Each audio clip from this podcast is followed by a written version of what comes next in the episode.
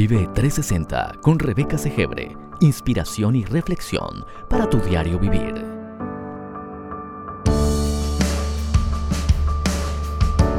Bienvenidos.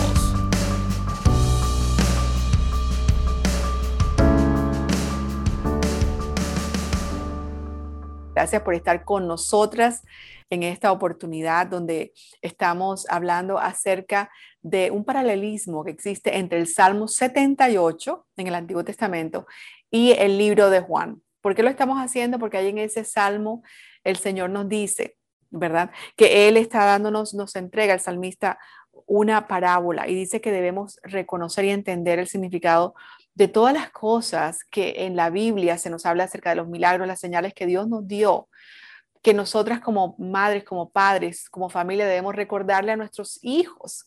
Debemos dejarles saber las maravillas que Dios ha hecho y no solamente para que ellos sepan que Dios puede volverlo a hacer, sino para que todos puedan colocar su confianza en Dios, que eso es lo que Él anhela, que tú le confíes en Él, que tú pongas tu esperanza en Él, que lo tomes en serio. Yo espero que tú leas todas estas frases que yo he dicho, no son mías, están literalmente en ese Salmo 78. Y luego dice, bueno, que el pueblo de Israel, habla del pueblo de Israel, y dice que el pueblo de Israel no creyó, no se levantaba, eh, un día creía, otro día se olvidaba pero ah, al final de este gran capítulo es un, salmo mesiánico en el cual nos habla acerca de Jesús y lo que Jesús vendría a ser a través de su siervo David. Es hermoso lo que dice a través de su siervo David.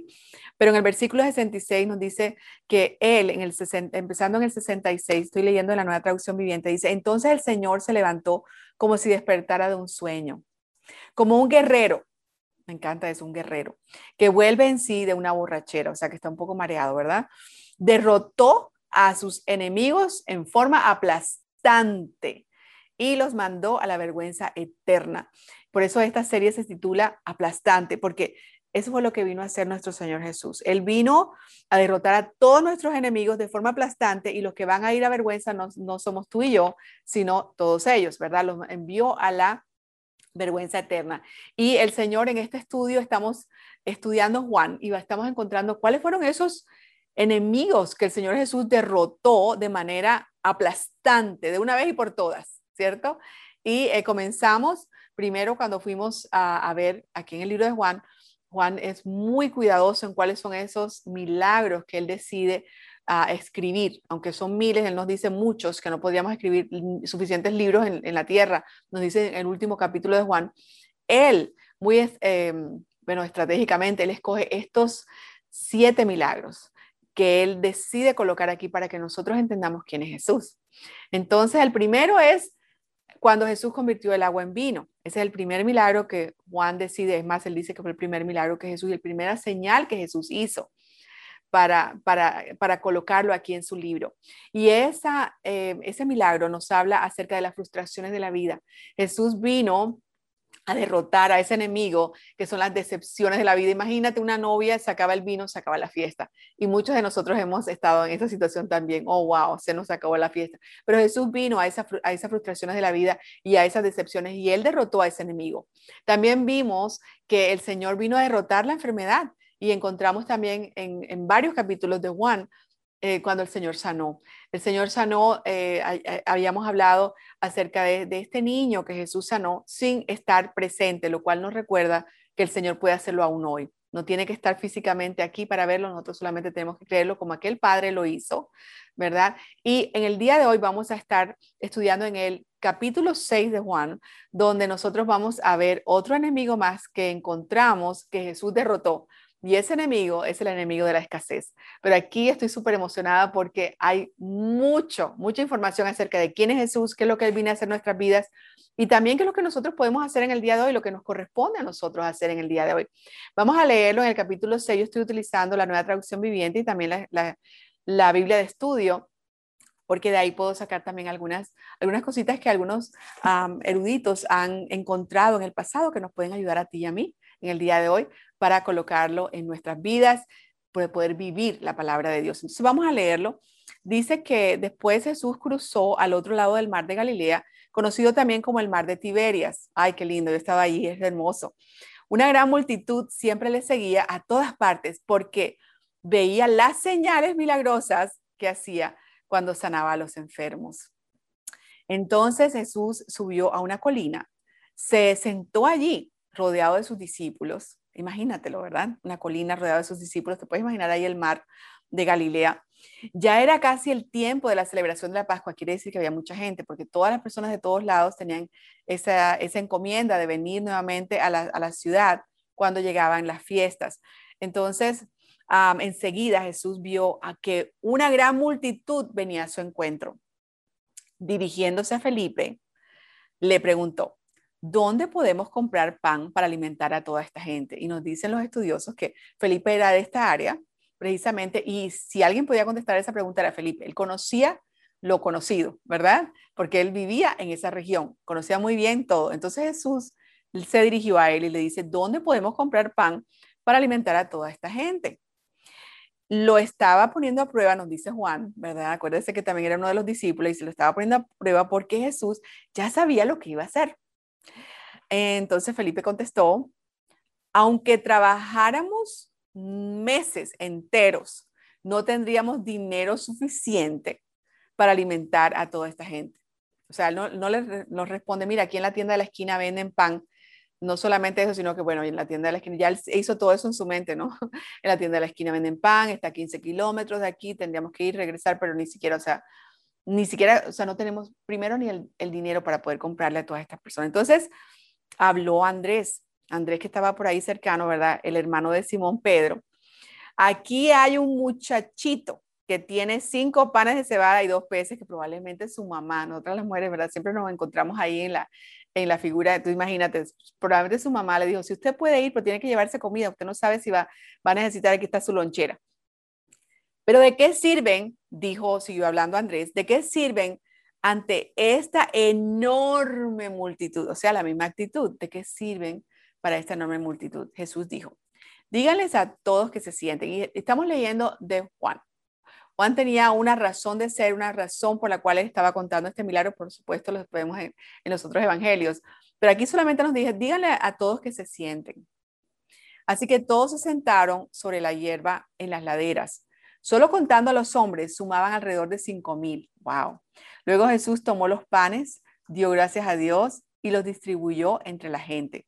Después hizo lo mismo con los pescados y todos comieron cuanto quisieron no sé tú, pero a mí me parece que esta es una palabra que significa abundancia. Donde hubo escasez, ahora hay abundancia. Y después hizo lo mismo con los pescados y todos comieron cuanto, quisieron. Una vez que quedaron satisfechos, Jesús les dijo a sus discípulos, ahora junten lo que sobró para que no se desperdicie nada. Entonces ellos juntaron las sobras y llenaron 12 canastos con los restos que la multitud había dejado después de comer de los cinco panes de cebada. La gente, al ver la señal milagrosa que Jesús había hecho, exclamó, no hay duda de que es el profeta que esperábamos. Cuando Jesús vio que estaban dispuestos a hacerlo rey a la fuerza, se escabulló hacia las colinas él solo. Interesante, ¿verdad? Entonces, aquí, no, aquí el Señor Jesús nos está diciendo, y el mismo, el mismo Juan nos está diciendo, cuál fue la reacción del pueblo al ver a Jesús hacer esta señal. Esta señal indicaba, wow, lo queremos hacer rey, ¿cierto? Quiere decir que esta señal está unida, está unida a eso que habíamos leído en ese Salmo 78, porque es un salmo profético, está hablando de Jesús y Jesús está diciendo eso es lo que Jesús está viviendo, ¿no? Ellos vieron esta señal, wow, porque acuérdense las señales que habían visto en el habían visto sus antepasados en el desierto, de que el Señor, el Padre Celestial, les había enviado, ¿qué? Maná, así es. Pero ¿cuántas de nosotros, eh, yo pienso que en este momento, el, ah, ¿cuántas están ustedes viendo lo mismo que yo? Que el enemigo que Jesús está diciendo que él vino a derrotar aquí es el enemigo de la escasez. ¿Y cuántas de nosotras no hemos estado cocinando? Y ustedes saben que lo que usted está cocinando no es suficiente para el número de personas que usted tiene que alimentar, ¿cierto? Ya sea porque no has podido ir al, al supermercado porque has estado escasa de tiempo o simplemente porque en este momento estás pasando por una escasez financiera y tienes tres hijos, cuatro hijos y todos tienen que comer. O tienes invitados. ¿Cuántos de nosotros tenemos alguien que llega y tú te acuerdas de este niño? ¿Te acuerdas de este niño y los cinco panes y los dos peces y cómo se los dio al Señor? Y tú dices, Señor, yo voy a hacer como ese muchachito, yo voy a creer que esto es suficiente. ¿verdad? Y le entregas al Señor ese momento y el Señor lo hace.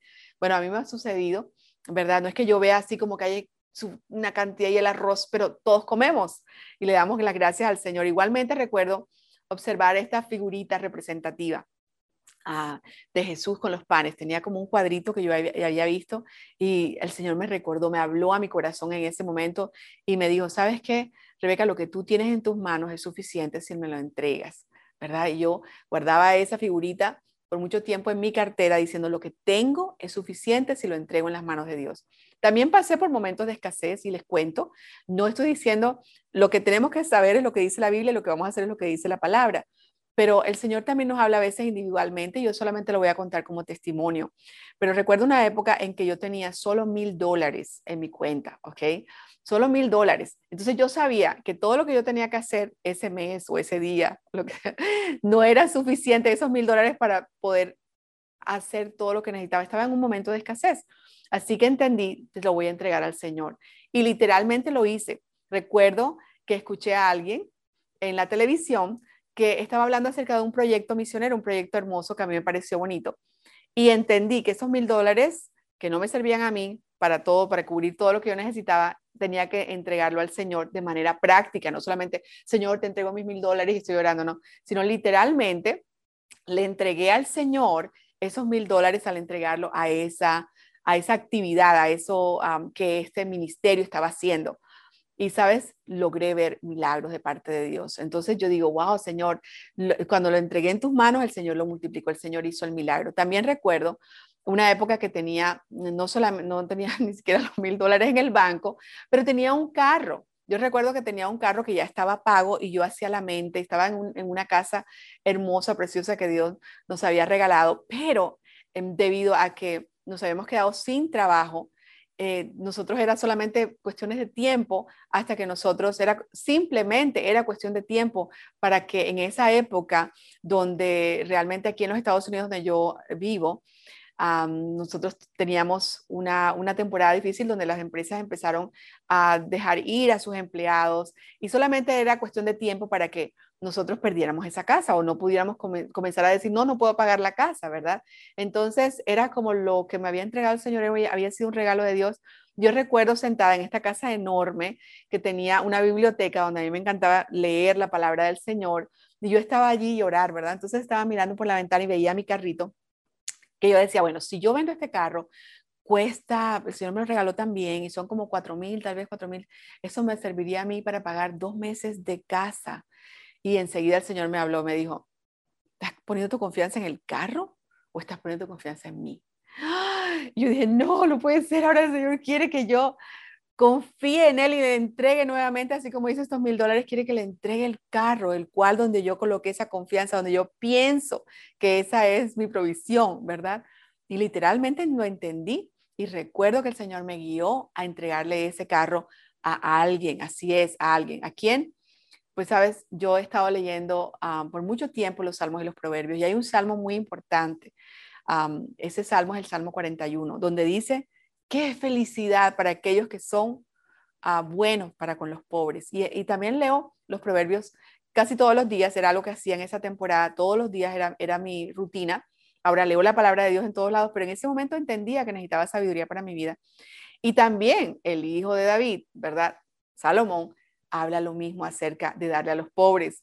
El Señor dice que Él mira muy bien y que si tú, ¿verdad? Cierras tus oídos al clamor de los pobres, Él cerrará sus oídos al clamor nuestro. Y decía, Señor, ¿dónde hay un pobre que está clamando? Porque yo sé que ahí es donde yo tengo que ir y dar este carro.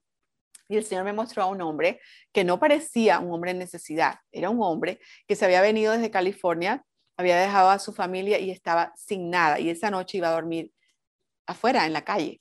Cuando nosotros le entregamos el carro, ese hombre tuvo casa, tuvo carro y pudo regresar a California y hacer las paces con su familia. Entonces, entendimos, yo sé que mi, corazón quedó feliz porque le entregué en las manos al Señor lo que Él me pidió, porque me lo pidió. Tú sabes cuando el Señor te lo está pidiendo. Yo no estoy diciendo que tienes que regalar tu carro ni que tienes que dar los mil dólares, pero el Señor tiene su manera de dejarnos saber cómo es que Él va a ser y va a bendecirnos, cómo es que Él va a tomar lo que tú estás en tu mano y lo va a multiplicar.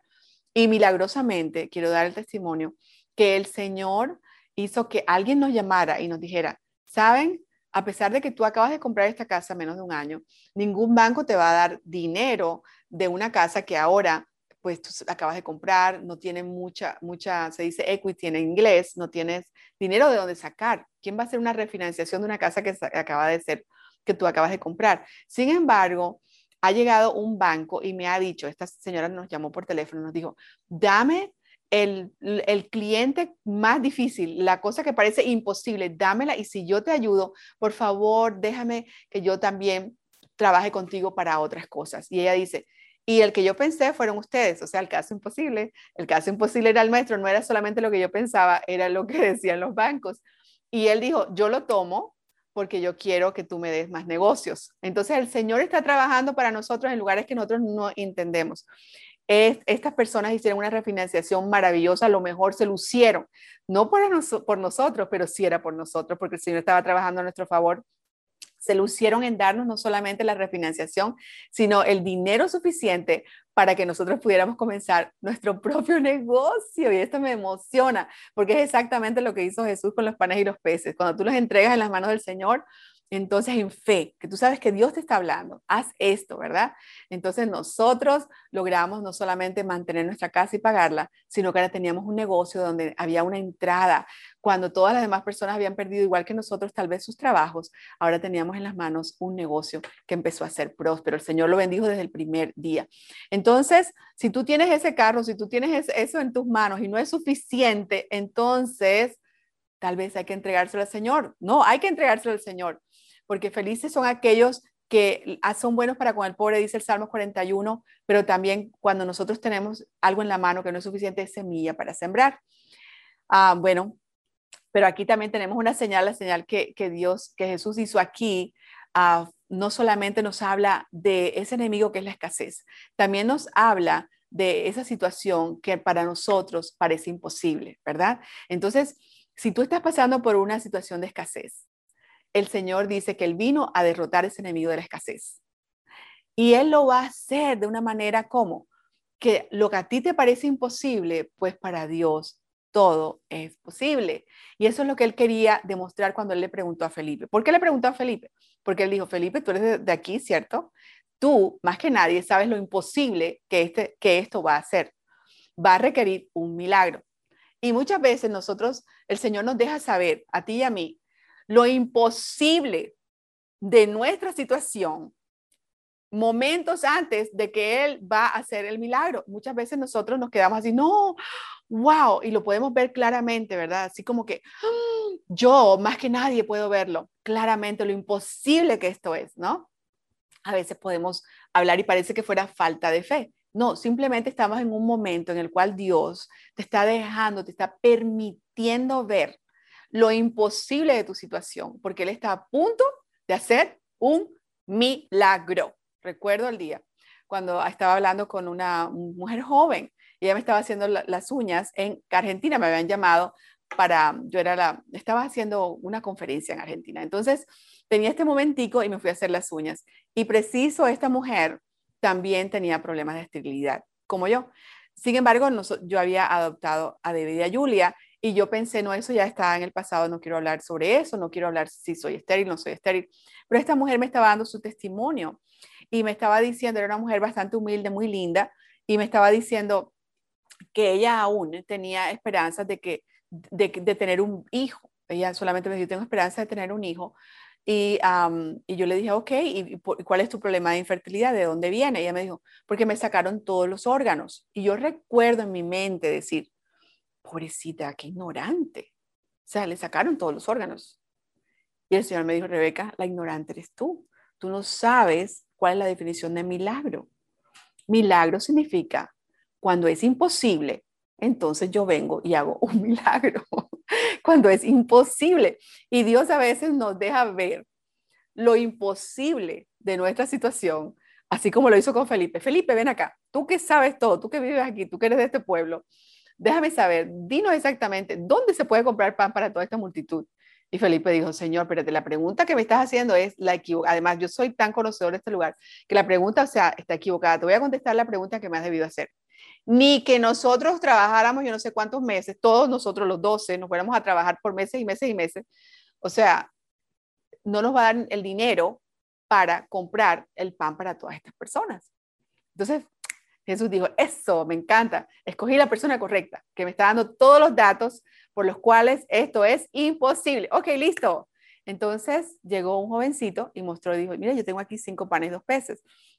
Esto es lo que me dio mi mamá para cuando yo salí esta mañana para, para uh, quería venir aquí, ¿verdad? Y mi mamá me dio estos cinco panes, estos dos peces, me, en mi casa me dieron esto y ahora pues yo lo quiero, se lo quiero dar al Señor. Y entonces, bueno, aquí Andrés dijo, bueno, yo voy a, hacer lo que este muchachito dice, aunque probablemente yo, yo me imagino que entre ellos también habían otras personas que tendrían pan y peces, aún entre los mismos discípulos probablemente, ¿no?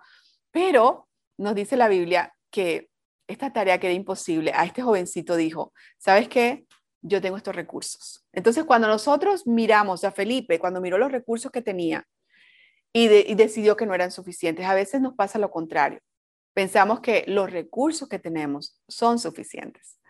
Entonces, no le permitimos a Dios hacer el milagro que Él quiere hacer. Entonces, ¿qué es lo que hay que hacer? Lo que hizo el jovencito, entregar lo que está en tu mano, ¿verdad? Ah, solamente cuando nosotros entregamos lo que nosotros tenemos en, nuestro en nuestra mano, el Señor te muestra el plan que Él tiene. Así es, es un acto de fe. ¿Qué sucede? Que cuando nosotros leemos el resto de esta historia, nos encontramos que el Señor no solamente eh, quiere dejarte saber de que Él vino a aplastar a ese enemigo que se llama la escasez, sino que Él también vino a darte abundancia. Así es. No solamente comieron, sino que comieron hasta saciarse. Y no solamente que comieron hasta saciarse, sino que sobró. ¿Te acuerdas cuando te conté la historia del carro, verdad? Que le entregué al Señor, a esta persona, porque tenemos que ser prácticos, ¿verdad? A, esta persona que el Señor me mostró que debía hacerlo pues no solamente que pude pagar mi casa, sino que sobró, ¿verdad? ¿Para qué? Para empezar un negocio que va a dar y va a seguir dando y siguió dando y siguió dando y siguió dando por muchos, muchos, muchos años. Sin embargo, esta historia sería incompleta si nosotros no entendiéramos que esta es una señal que Jesús hizo. ¿Se recuerdan la mujer samaritana? Él escogió a esa mujer samaritana en el capítulo 4 de Juan que no estudiamos, pero tú puedes ir a leer, para dejarle saber que Él es el agua de vida. ¿De qué? Y esta mujer respondió bien. Y el pueblo completo de Samaria respondió bien. Sin embargo, nos damos cuenta de que cuando Jesús hizo esta señal, también en el libro de Juan, Juan es bien claro en dejarnos saber que Jesús utilizó esta historia, este acontecimiento, para dejarles saber a todos, yo soy el pan de vida. Así es. Entonces, eso lo podemos ver en el verso 32 del mismo capítulo 6 de Juan, donde dice, el versículo 32, y yo insisto en no colocarme los lentes, pero bueno, Jesús le respondió, les digo la verdad, no fue Moisés quien les dio el pan del cielo, fue mi Padre. Y ahora Él les ofrece el verdadero pan del cielo. Pues el verdadero pan de Dios es el que desciende del cielo y da vida al mundo. Señor, le dijeron, danos ese pan todos los días. Así es. Eso es lo que debemos pedirle al Señor. Señor, danos ese pan todos los días, nútrenos todos los días. Jesús le respondió, yo soy el pan de vida. El que viene a mí nunca volverá a tener hambre. El que cree en mí no tendrá sed jamás. Ahí aprovechó, ¿verdad? Lo, la, lo del agua que le había dicho a la mujer samaritana. Pero ustedes no han creído en mí, a pesar de que han visto Mm, ¿Verdad que sí? Sin embargo, los que el Padre me ha dado vendrán a mí y jamás los rechazaré. Entonces, nos damos cuenta de que muchos de ellos rechazaron esto de que Jesús dijo de que Él es el pan que descendió del cielo. Muchos de ellos rechazaron lo que Él dijo acerca de que Él es el pan que descendió del cielo y de que cómo es esto. Ellos empezaron a murmurar. ¿Qué decían ellos? Dijo, ellos decían, ¿acaso no es este Jesús el hijo de José? Conocemos a su padre y a su madre. Y ahora, ¿cómo puede decir, yo descendí del cielo? Y Jesús les dijo, dejen de quejarse por lo que dije, pues nadie puede venir a mí a menos que lo traiga el Padre. Entonces, él dijo al final, dice, yo soy el pan vivo que descendió del cielo. Todo el que coma de este pan vivirá para siempre y, y este pan que ofreceré para el mundo para que el mundo viva y este pan que ofreceré para que el mundo viva es mi carne.